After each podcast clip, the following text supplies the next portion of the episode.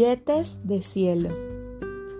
Este cuento nos enseña sobre los valores de la esperanza e ilusión.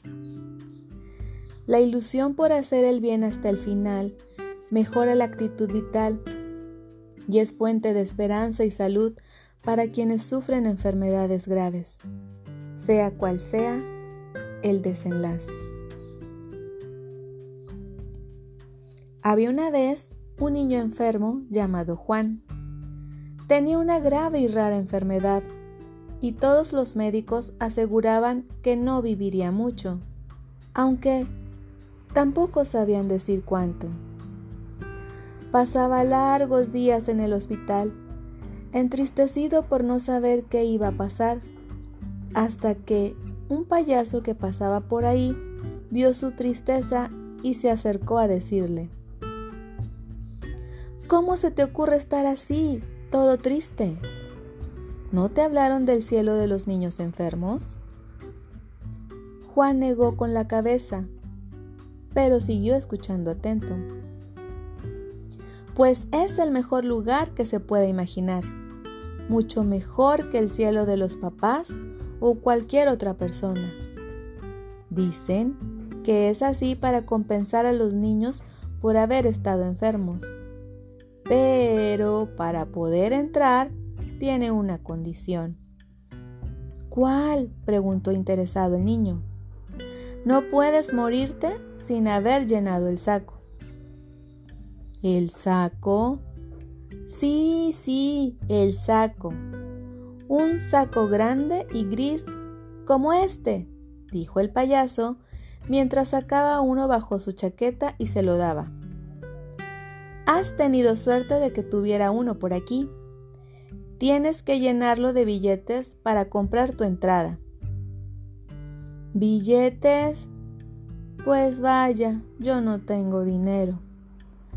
No son billetes normales, chico. Son billetes especiales. Billetes de buenas acciones. Un papelito en el que debes escribir cada cosa buena que hagas.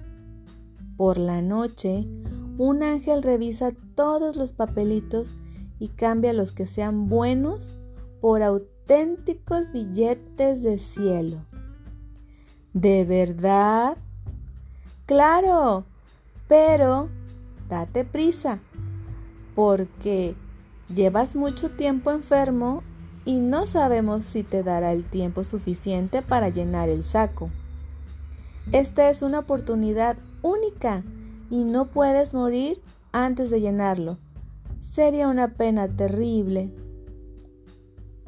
El payaso tenía bastante prisa y cuando salió de la habitación, Juan quedó pensativo, mirando ese saco.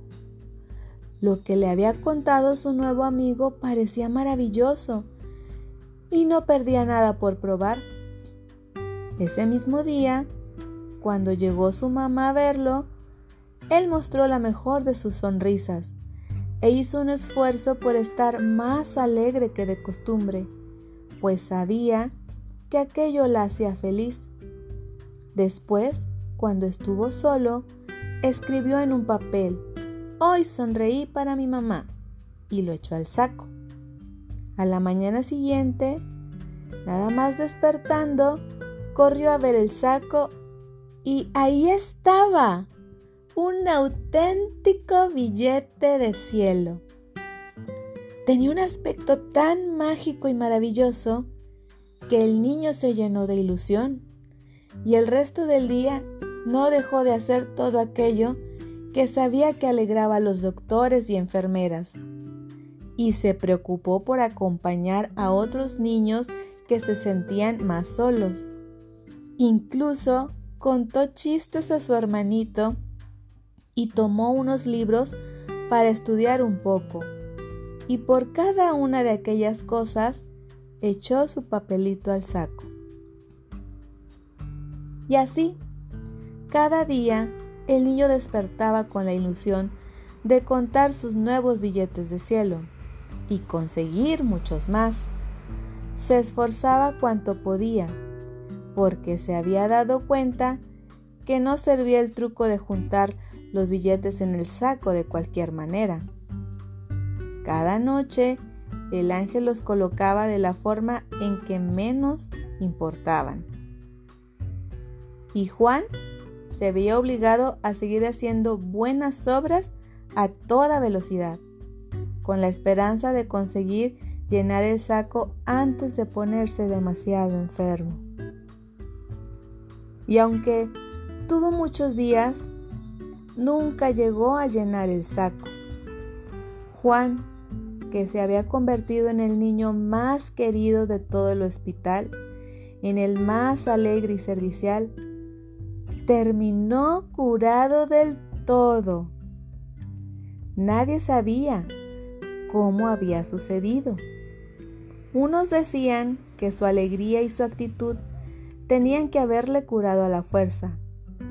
Otros estaban convencidos de que el personal del hospital le quería tanto que dedicaba horas extras a tratar de encontrar alguna cura y darle los mejores cuidados. Y algunos contaban que un par de ancianitos millonarios a los que había animado mucho durante su enfermedad habían pagado un costosísimo tratamiento experimental para él. El caso es que todos decían la verdad, porque tal y como el payaso había visto ya muchas veces, solo había que poner un poquito de cielo cada noche en su saco gris para que lo que parecía una vida que se apagaba fueran los mejores días de toda una vida, durase lo que durase.